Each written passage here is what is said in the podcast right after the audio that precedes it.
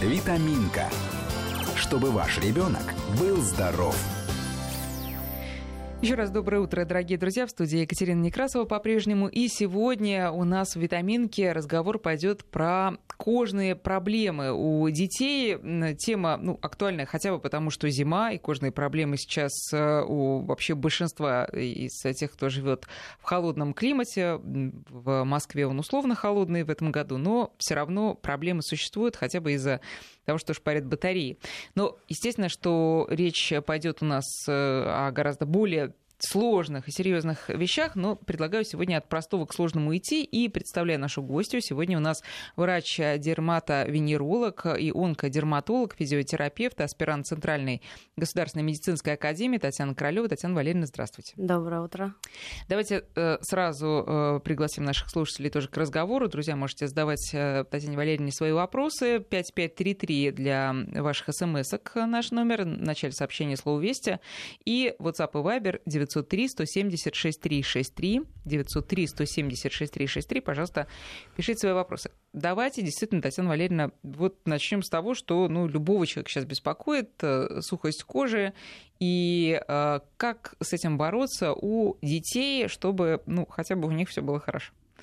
Ну, у детей все гораздо проще, нежели чем у взрослых, потому что факторов э, меньше, и э, просто помазать кожу э, так называемыми эмолентами гораздо легче ребенок э, не всегда сопротивляется и гораздо чаще с удовольствием э, испытывает эту э, процедуру прекрасную на себе, особенно когда вечером после ванны все приходят домой, и таким образом ребенок получает теплоту и любовь от своих родителей, которых, некоторых из которых он не видел в течение дня. То есть мазание кремом туда же относится, вот к этим Конечно, проявлениям любви. Да, да, да, совершенно верно так же, как и обнимашки, которые должны быть ну, не меньше семи обниманий в день от родителей. Да, это мы знаем. Э, и, кстати, я думаю, что это мостик к вопросу о действительно ну, более сложных э, проблемах с кожей, которые часто вызваны стрессами тоже. То есть Совершенно верно. Это тоже одна из мер профилактики. Э, что вы скажете по поводу вот времени этих процедур? Вы сказали вечером, но в моем детстве гусиным жиром же щеки мазали, когда были морозы, правда, зимой, да, и это делали до выхода на улицу. Стоит ли сейчас крем наносить именно перед прогулкой или походом в школу? Вот совершенно правильно вы говорите жиром. А, жиром действительно можно э, пользоваться перед выходом на улицу а, ну, в непосредственной близости а, по времени. Угу. Что касаемо э, кремов, которые э, на водной основе, и сейчас их гораздо больше. В основном они э, представлены на рынке сейчас косметическом то здесь необходимо э, наносить препарат за час до выхода на улицу, и это очень важно, потому что вода кристаллизуется на морозе, и, соответственно, мы имеем место уже э, наличию отморожения. Это, к сожалению, еще пока что частая проблема, с которой мы встречаемся. И отморожение у детей, э, особенно кожи щек, лечится достаточно долго. А, вот, поэтому мамам не стоит паниковать, если вдруг у них а, развивается а, это состояние. Ну, потихоньку выводим. А как, э, вот что должно быть написано на этом тюбике или там баночке, чтобы мы поняли, что это крем, ну, который годится вот прям непосредственно перед выходом на улицу в случае действительно низкой температуры? У них есть специальная маркировка, именно для, ну, для того, чтобы наносить их в холодную погоду. Но первое, на что мы смотрим, это состав. Э, мы поворачиваем тюбик, и если первым э, ингредиентом является вода, то в этом случае мы отсроченно наносим этот препарат на открытые участки кожи ребенка. А он защищает все равно тогда, или он просто оказывает, ну, общее такое ну, смягчающее ну, что, воздействие? Что в нашем понятии слово защищает? Да, что оно несет в себе. А, нам необходимо, чтобы не было а, очень сильного спазма сосудов а, на мороз, а он будет все равно. Если минус 30, как было раньше, сейчас э, в Москве такого, к сожалению, уже не встретишь, или, может быть, к счастью, но в других городах России есть э, такой мороз, э, и мы действительно защищаем просто поверхностные слои, а по сути своей на сосуды э, мы все равно никаким образом не воздействуем. Если у ребенка имеются какие-то проблемы с э, сосудистой стенкой, то так или иначе уберечь его от отморожения сильного при вот таких низких температурах мы все равно не сможем. Это банальный крем, он остается у нас на поверхности кожи. А все-таки температурные условия, они действуют на сосуды, которые не только находятся поверхностно э, к, к, прям к роговому слою эпидермиса, да, но и также непосредственно в коже, внутри кожи. Про обморожение вы упомянули, э, сказали, что долго э, потом приходится с ним бороться. Как именно? Помню, у меня было обморожение в детстве, когда я лет семь, наверное, не хотела геройски надевать варежки и хотела значит, показать, что я самая тут стойкая. Но потом прям дело очень серьезное было, и очень долго со мной носились. Напомните... Мне даже интересно, мне даже интересно, что вот делали тогда? Э, тогда э, сразу руки в горячую воду. Да. А потом, я не помню, честно говоря, что было, но я помню, что пальцы были все опухшие, и меня пугали, что мне их просто вот как класс. Да? Да, да. Так что делать сейчас? Ну, а, сейчас у многих а, сохранилась вот эта тактика, потому что все-таки мы все родом из Оттуда, 70-х, 80-х, да. и по наитию действительно под горячую воду. А что, что происходит? Отморожение происходит тогда, когда идет длительный периферический спазм сосудов, и, соответственно, нарушается кровообращение, нарушается оксигенация тканей, Э, и, соответственно, эм, дальше, когда в горячую воду, э, под горячую воду подставляешь там те же самые ладошки, э, кисти, то происходит расширение этих сосудов. Именно поэтому возникает отек. По сути своей можно этого не делать, не убыстрять этот процесс, а самостоятельно дать возможность вернуться этому кровотоку.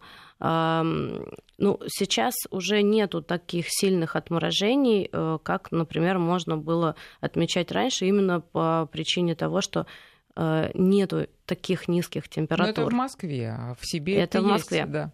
Ну, сейчас как-то вот э, практически я даже не сталкивалась, угу. и вопросы такие мне не задают. Но тем не менее, что, ну вот щеки, например, ну, пальцы, понятно, что это не только кожная проблема, а вот щеки, если покраснели. Мы назначаем наружные препараты. А, наружные препараты используются длительно э, и просто время. Мы ждем потихонечку. Угу. Ничего не нужно убыстрять. Организму нужно дать тоже самостоятельно восстановиться. Поэтому... Понятно. Теперь переходим уже к заболеваниям, угу. из которых вот самое ну, простое в лечении какое? Просто хочется представить себе вот эту классификацию. Что идет вот в списке самых таких несложных? Дерматологических заболеваний. Да. А, это, как правило, обычный дерматит. Это может быть контактный дерматит, аллергический дерматит. Это самые простые, которые а, быстро а, разрешаются. Самое главное в этом случае понять, на что причина.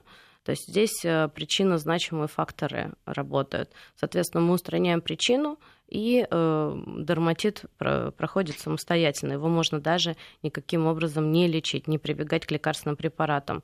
Здесь нам помогают, ну так как я работаю с детьми в основном последние года, э, э, родители, конечно, э, они источник для меня, то есть 90% диагноза это мои mm-hmm. родители.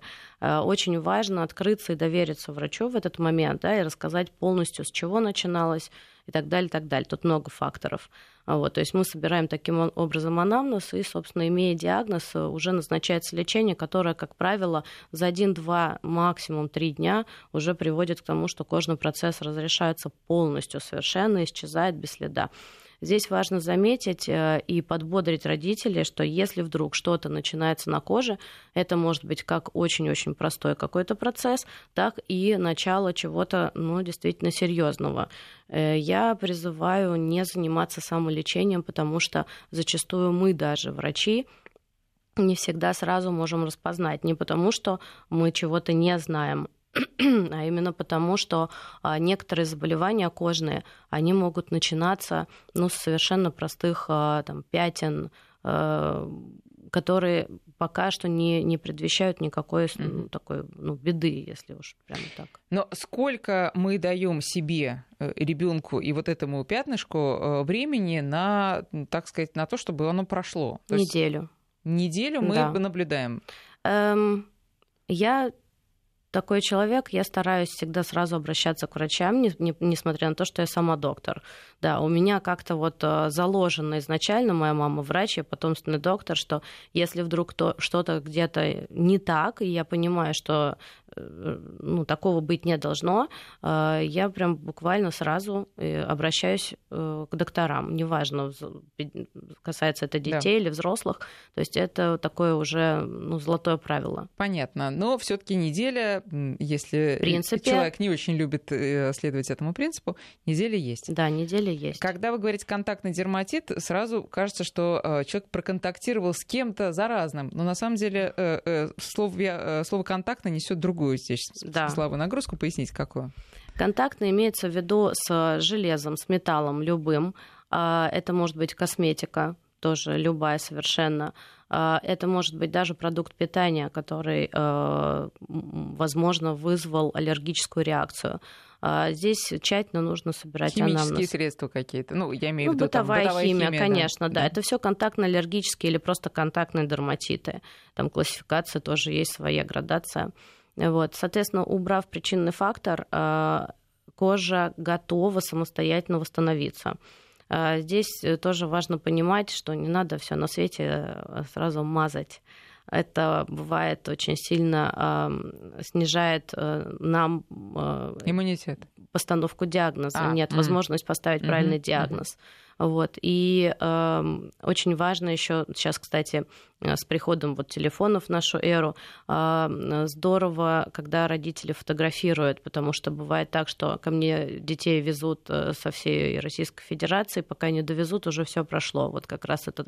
И что было, уже сложно описать, Да, возвращаемся как раз да, угу. к, к вашему вопросу, сколько мы даем времени. То есть кожа такой орган благодарный, она самопроизвольно разрешается, если ничего страшного нет мы к вам приехали, а у нас все прошло.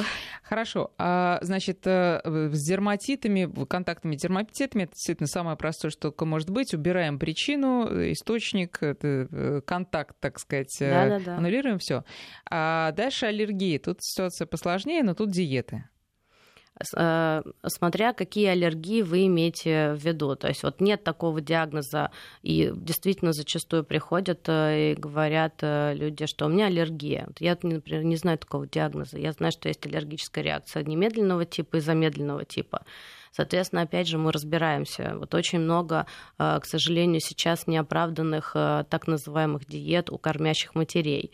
И это большая проблема, но потихоньку-потихоньку, опять же, с введением соцсетей мы эту проблему снижаем, ее значимость, э, так как э, та же самая диета – это вообще-то для больных людей, сердечно-сосудистой системой, там, почечная, печеночная недостаточность и так далее. А если мы говорим о кормящих матерей, здесь должен быть рацион питания кормящей матери, так как она ребенка не поет, а кормит. Это тоже очень важный фактор. И здесь я к коллегам обращаюсь в первую очередь, да, не э, вводить э, эти диеты в рацион э, кормящих матерей.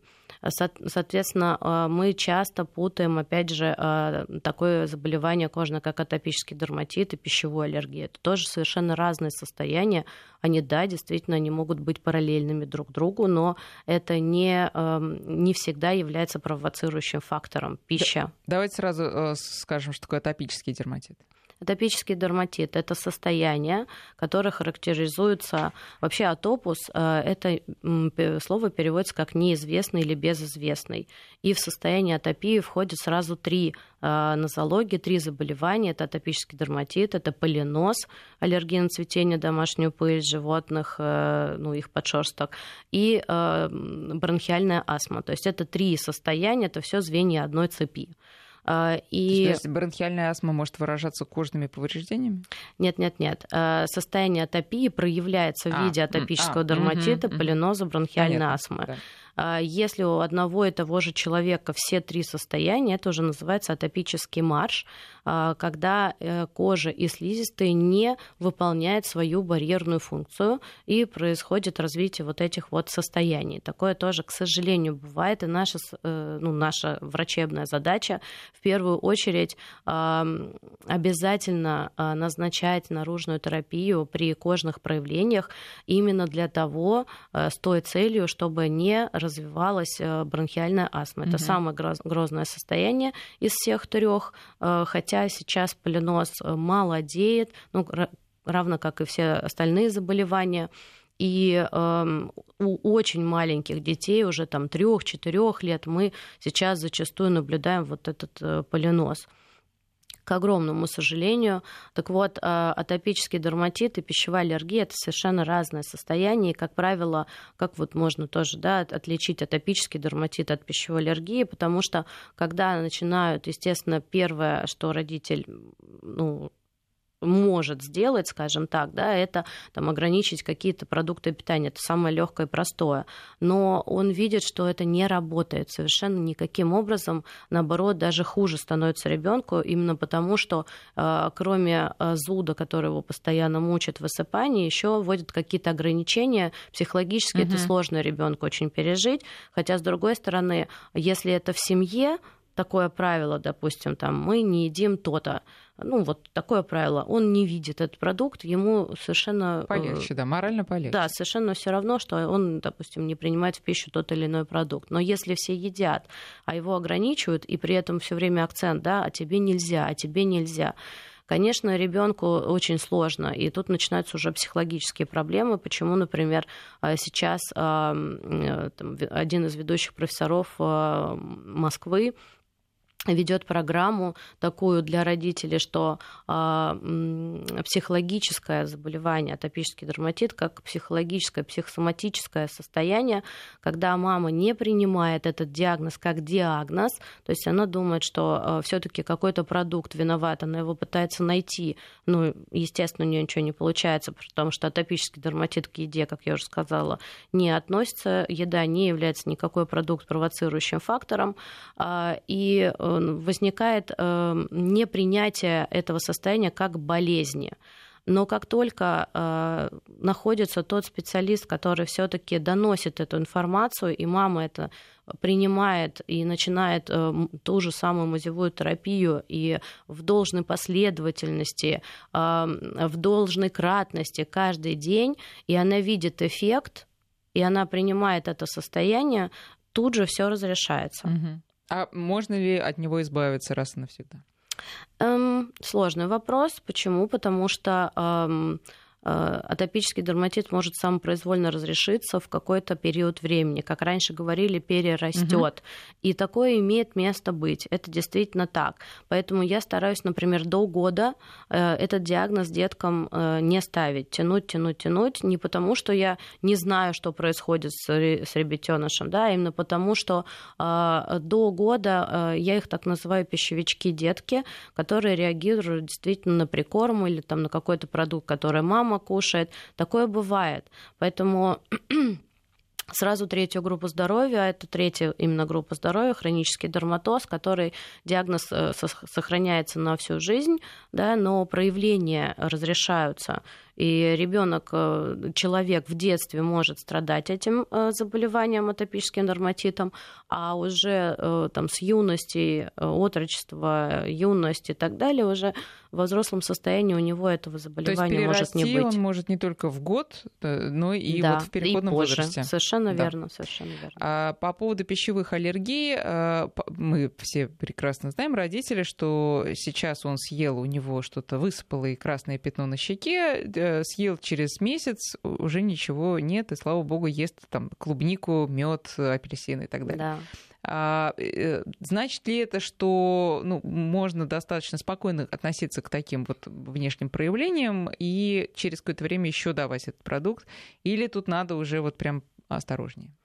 Вы знаете, я прям вот слушаю, я прям благодарна вам за эти вопросы, честно, потому что так, э, многие... Подобные же у меня перед глазами все время, поэтому я, я что поняла. вижу, то говорю. Да. Я поняла. Э, дело в том, что э, мы вот сейчас поднимаем с вами очень важные моменты, те, которые, те, которые именно заставляют нас, врачей, например, вести свои блоги да, то есть я искренне не понимала, зачем это все нужно, но когда э, я начала получать из далеких точек России э, такие же вопросы, э, все как-то вот начало складываться, этот пазл складываться.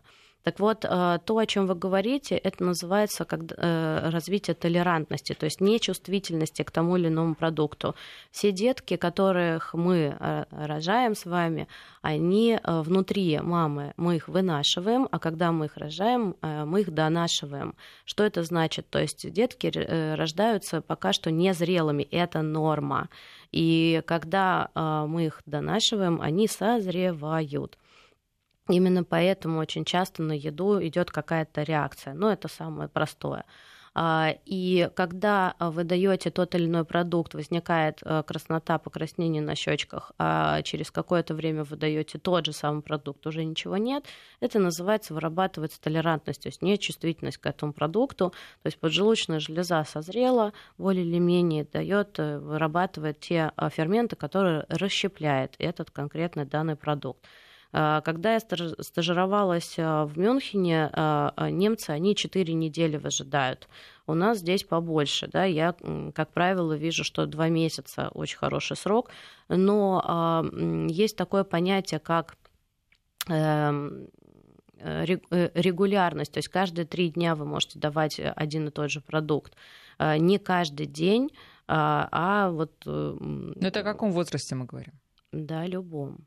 О любом, да. Вообще, по-хорошему, а, в неделю должен быть расписан рацион питания на неделю ребенку. А, не повторяясь. Желательно. Желательно не повторяясь, да. Ну, а, мясо, допустим, вы вводите, вы все равно даете одно и то же мясо, чтобы ввести там тот или иной вид этого мяса. Другое дело, что вы пробуете все равно, вы пробуете, вы смотрите, вы пробуете, вы смотрите. Все продукты новые мы пробуем утром. Это должно быть золотым правилом. Все новое мы смотрим Чтобы утром. отследить реакцию в течение дня. Если вдруг что-то да, возникает достаточно серьезное, мы, конечно, в данном случае имеем отек квинки в виду, а, то должно быть время, чтобы помочь. То есть днем, э, утром, днем это самое первое основное время, а, которое должно быть для ввода новых продуктов питания.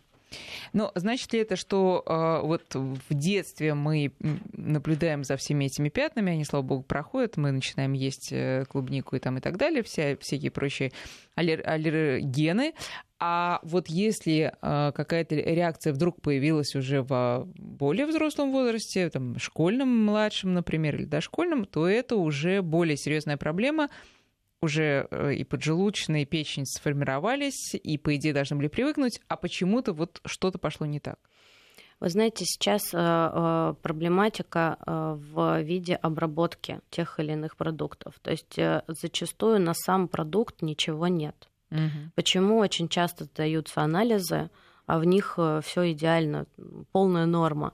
А, и опять же, да, допустим, свекла, та же самая обычная наша простая еда а, продукт питания, который, на который сам по себе, допустим, там, а, с бабушкиной грядки все в порядке, а съели покупной винегрет или покупную свеклу, и реакция идет у ребенка. Сейчас обработка продуктов настолько совершенно Агри... ну, агрессивно, агрессивно да, да, сказать, да, совершенно в кавычках, что э, до конечного продукта нужно э, потребители нужно этот продукт как-то довести, соответственно, э, мы, конечно, от этого очень сильно страдаем. У нас практически не осталось натуральных продуктов, и я вам скажу больше, то есть человек, он уже расстраивается, если через три дня у него скисает молоко в холодильнике.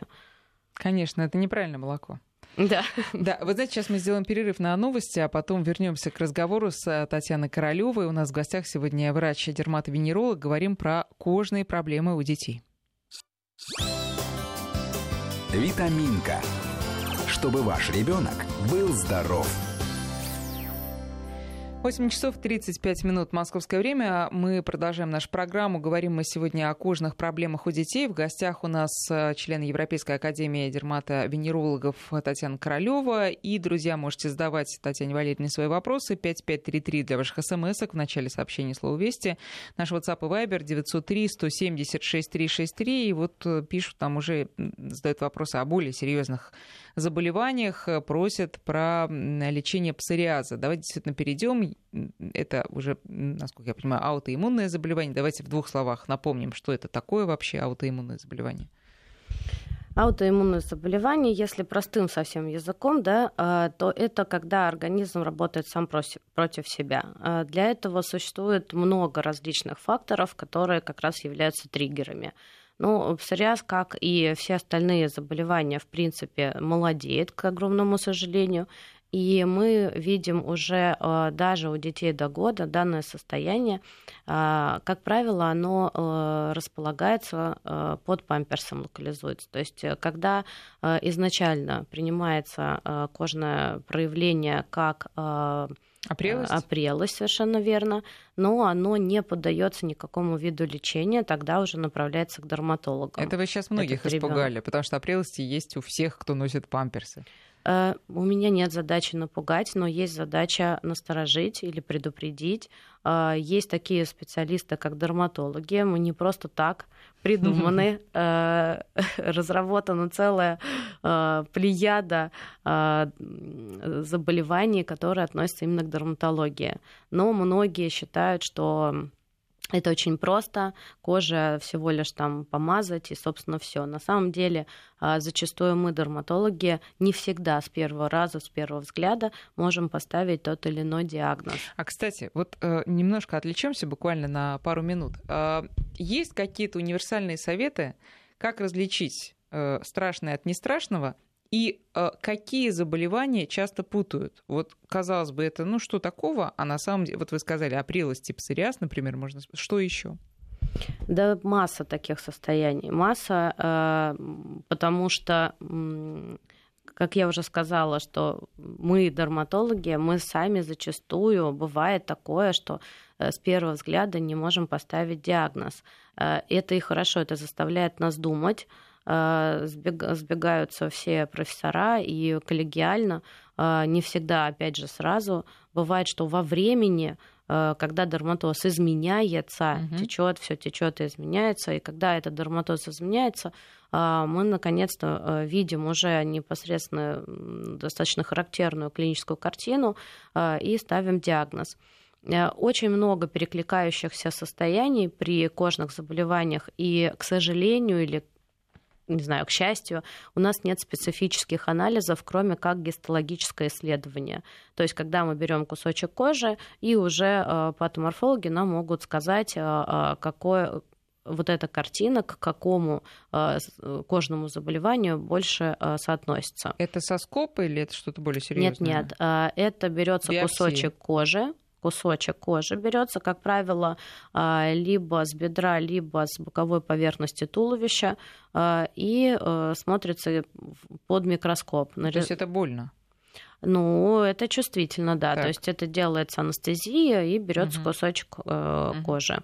А больше у нас специфических, ну, может быть, э, только при волчанке, там, э, Илье клетки могут тоже подтвердить или опровергнуть. То есть, по сути, дерматологи, мы клиницисты, мы визуалы, мы смотрим глазами и ставим диагноз. Поэтому э, фотографиями, конечно, да, завален весь телефон, но я сразу говорю, что это не информативно. К сожалению, не могу помочь людям, которые находятся очень-очень далеко от нас, но Сейчас, слава богу, телемедицина вроде как развивается. Посмотрим, может быть, что-то законодательство, законодательство наше поменять. Сейчас это незаконно. Mm. Поэтому фотография... и лечение. Совершенно верно. То есть э, постановка диагноза и назначение лекарственных препаратов запрещено законом на расстоянии по э, телефону, да, скайпу и WhatsApp. Да. Пока я глазами не увижу, не оценю сама цвет, края, наличие первичных, вторичных морфологических элементов, сыпи и так далее, я не могу, не имею права дистанционно поставить диагноз и назначить лечение. Ребенку тем более.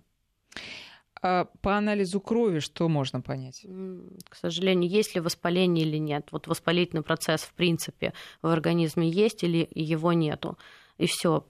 То есть это не диагностика кожного состояния. А, ну, э, надо сказать, что атипичные, э, аут, аутоиммунные, точнее говоря, заболевания, это хронические заболевания, это значит, что точно навсегда? Или это можно э, тоже перерасти или вылечить? Все зависит от данного конкретного организма. Вот нет такого, да, если мы возвращаемся к вопросу о псориазе, нет такой диагностики, э, когда я, допустим, могу, я или любой другой доктор мира может вам сказать, вот через такое-то время все пройдет, там, как, например, с... Или не пройдет никогда. Или не пройдет да. никогда, как, например, с, с каким-то контактным дерматитом. Здесь я знаю точно, что там в течение нескольких дней все разрешится, и вы даже об этом не вспомните. При псориазе совсем не так. А, здесь достаточно все глубоко. А, псориаз это генетически обусловленное состояние. Как правило, как правило, у каких-либо родственников уже в анамнезе есть это заболевание или было. Но понятно, что времена войны мы не берем в, в усмотрение. Почему? Потому что там э, и диагностика была не так хороша, и э, Зачастую перхоть принималась как просто перхоть, а, а это мог быть и псориаз волосистой части головы. И потом а, в деревнях люди не всегда доезжали до города, чтобы да, диагностировать или зафиксировать тот и, э, а или иной диагноз. с какого времени можно говорить уже о точной диагностике? Ну, это конец 20 века. Да, да, недавно. Да, да. Ну, потому что, э, еще раз говорю, там тот же самый псориаз ногтевых пластинок. Нет, конечно, о псориазе э, упоминалось еще э, да, очень давно. Да, да. До нашей эры, да, Другое дело, что изолированного псориаза было не так много например, псориаз ногтевых пластинок. А вот в последнее время мы уже э, спокойно можем, то есть э, не надо пациента направлять куда-то в центральную организацию нашу дерматовенерологическую для того, чтобы поставить такой диагноз, как псориаз ногтевых пластинок. Ну, то есть это наследственное, да? Да, это э, наследственно обусловленное состояние заболевания, при котором происходит бесконтрольное деление поверхностных слоев кожи. То есть в норме это где-то 8-10 слоев, при псориазе до 100 слоев. И начинается... За какой период? Ну, за короткий период. Как только идет провокация... Нет, норма 8-10 слоев это за сколько? Вообще в норме 8-10 а, 8, а, да, вообще в норме 8-10 да, слоев да, это норма. Угу. При псориазе это может увеличиваться понятно. до 100 слоев. И поэтому происходит вот такое сильное шелушение, отшелушивание а, в данных конкретных э, каких-либо участках. Вот э, есть э, недавние, там, ну, это, я думаю, не недавние исследования, а это уже давние, что у каждого третьего россиянина ученые выяснили, есть предрасположенность э, к этому заболеванию на генетическом уровне. Это действительно так? Да, конечно. Но не у каждого третьего, естественно, это все проявляется. Да. Триггером что может являться?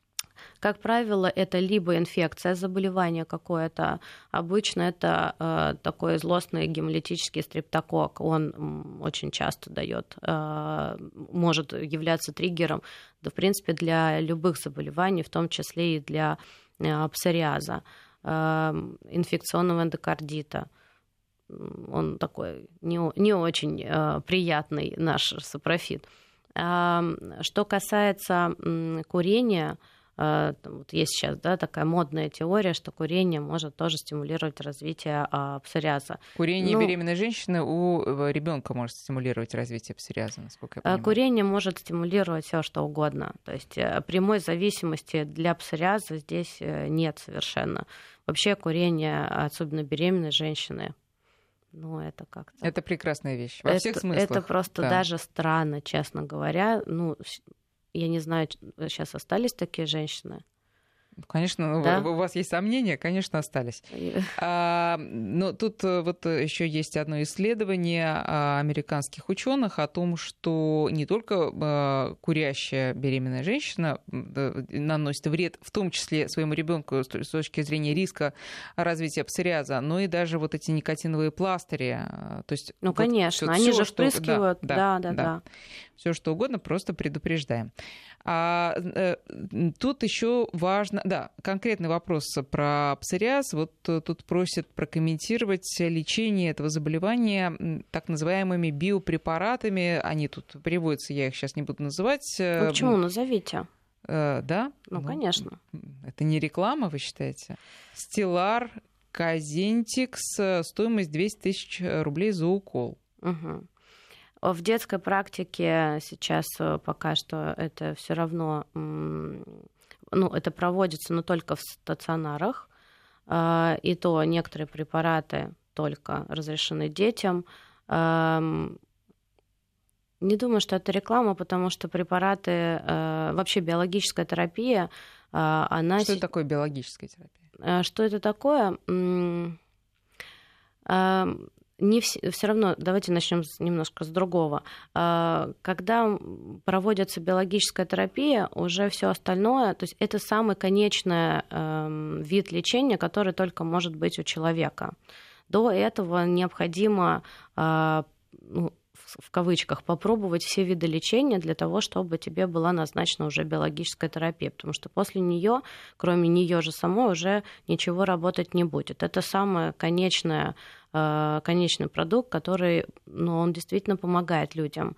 И зачастую человек, промучившийся всю жизнь, очищается от того же самого псориаза, то есть кожа очищается, и качество жизни человека повышается эм, это важно э, в свете там, 21 века, что медицина не стоит на месте. Но не каждый человек может себе это позволить. Э, и если возвращаться к провоцирующим факторам... Так, то... А что такое биотерапия все-таки? Что, чем лечат? Ну, это препараты, которые эм, останавливают вот это деление, бесконтрольное деление. То есть они воздействуют на клетки, таким образом, что они останавливают это бесконтрольное деление. Вот так. так. Хорошо. А, значит, а, тут еще несколько вопросов на другие темы, но давайте на псориазе еще э, э, остановимся и чтобы завершить. А эффективное лечение псориаза, значит ли, что человек, э, ну вот понятно, что у него могут быть какие-то обострения, но он справится с этим, у него не будет внешних проявлений? Или это невозможно? Еще раз.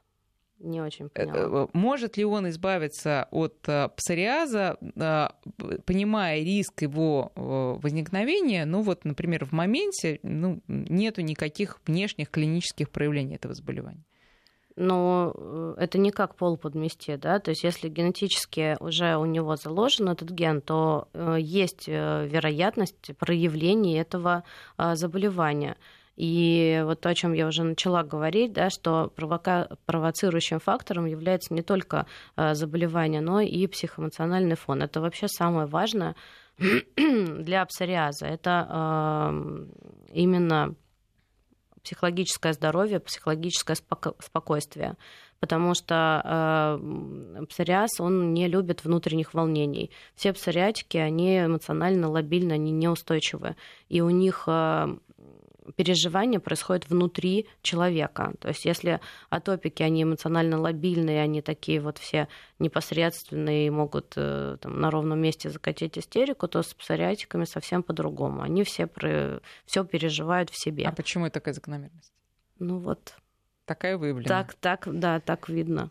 А где сейчас, э, куда обращаться за лечением, спрашивают наши слушатели. Есть какие-то специализированные центры? А, здесь все зависит от возраста. А, сейчас, да и всегда так было, а, все дерматовенерологи, они находятся в кожвен-диспансерах, нету дерматолога, то есть только вот, например, в каких-то системных поликлиниках, ну, от, от систем, вы сможете найти дерматолога. А так по городу вы идете в кожвен-диспансер, и это совершенно не заразное не, место, место где да. можно чему-то заразиться, это просто какой-то такой, ну, уже миф, созданный в, в, в головах. На самом деле это, конечно, совершенно все не так. Я сама, можно сказать, отсидела, прожила пять лет в кожевен-диспансере практически каждый день для того, чтобы что-то хотя бы узнать Э, это еще я была студенткой, поэтому, как видите, все все все хорошо, здорово. А, да, по, по, по поводу заразности мы сейчас э, поговорим, но еще вопрос э, вот по поводу волнений и то, что это тоже может являться, так сказать, спусковым механизмом, да, для а, Э, активизация этого заболевания. Вот тут спрашивают, э, когда э, волнуется ребенок, появляется зуд у глаза и уха, очень чешется. Как это может быть связано? Сейчас мы закончим э, с тем, если вы позволите, Екатерина, да, куда обращаться. Э, сейчас есть два основных э, центра. Для взрослых это Московский научно-практический центр дерматовенерологии и косметологии, который находится на, можно да, говорить, да, на улице Селезневская, дом 20, но это центральный наш кожевый институт, там а, современнейшая, да-да-да, да. куда вы можете спокойно обратиться и по ОМС получить а, помощь. А, там он оснащен самым современным оборудованием. Что касается детей, Э, пока что в Коломенском находится э, тот же самый научно-практический центр, но только уже для детей, э, который тоже оборудован современным всеми аппаратами. Это очень важно. А, по, по поводу, поводу волнения и зуда. По, по поводу волнения и зуда. А, всегда, когда человек очень сильно волнуется, у него действительно могут быть проявления на коже. В этом случае необходимо обратиться к, именно к дерматологу, чтобы он оценил масштаб бедствия и что там за покраснение. Они могут быть тоже разные, диагнозы тоже могут быть разными. Соответственно, сейчас мне сказать лечение не представляется возможным, хотя я да. очень хочу помочь. Да. Но это это, э, известная вещь, когда при волнении что-то э, начинает да, чесаться, да, да, да. да не, не значит, что есть какое-то заболевание. По поводу заразности. А, понятно, что мама или папа, или бабушка, или дедушка, которые отвозят ребенка в сад или в школу и видят, что у Васеньки соседа, значит, что-то с руками, с лицом и так далее, они хватают своего малыша, бегут домой, запирают на все замки и говорят, сиди дома, а то заразишься. Значит, а что действительно является из кожных заболеваний заразным? Это э, четыре состояния, три из которых э, мы подаем в СЭС, то есть они социально опасные. Это, э, извините, это чесотка, это э, микроспория, и это педикулез. Это три основных состояния заболевания, которые а, реально представляют угрозу для а, любого человека. Для взрослого, для ребенка неважно. И еще одно состояние – это стрептодермия, как раз которое вызывается гемолитическим стрептококком типа А, о котором мы сегодня уже упоминали с вами. И э, вот эти состояния э, являются заразными. Они могут передаваться от человека к человеку при дотрагивании, при контакте. Очень часто в школах э, там детки что-то смотрят и трутся головами, длинные волосы, они должны быть обязательно заплетены в косы у девочек. А, у мальчиков это как-то все должно быть тоже уложено. А если мы говорим о чесотке, то в основном, а, но не факт, это кисти, поэтому кисти обязательно осматриваются. И вообще, кстати, когда ко мне приходит ребенок или его приносят, я смотрю детей всегда полностью от и до. Неважно, они ко мне пришли с одной родинкой э, или там, не знаю, с каким-то одним покраснением, я полностью раздеваю, потому что родитель не обязан, он не должен видеть какие-то другие высыпания, а я как раз должна их увидеть. Вот. И э, педикулез, то есть головы... Родитель тоже обязан, но может не увидеть. Э, понимаете, в чем дело? Бывают такие высыпания, которые э, ты не увидишь, когда у тебя глаз не наметан. Угу. Поэтому я, например, не, не предъявляю таких высоких требований к родителям, а к себе предъявляю.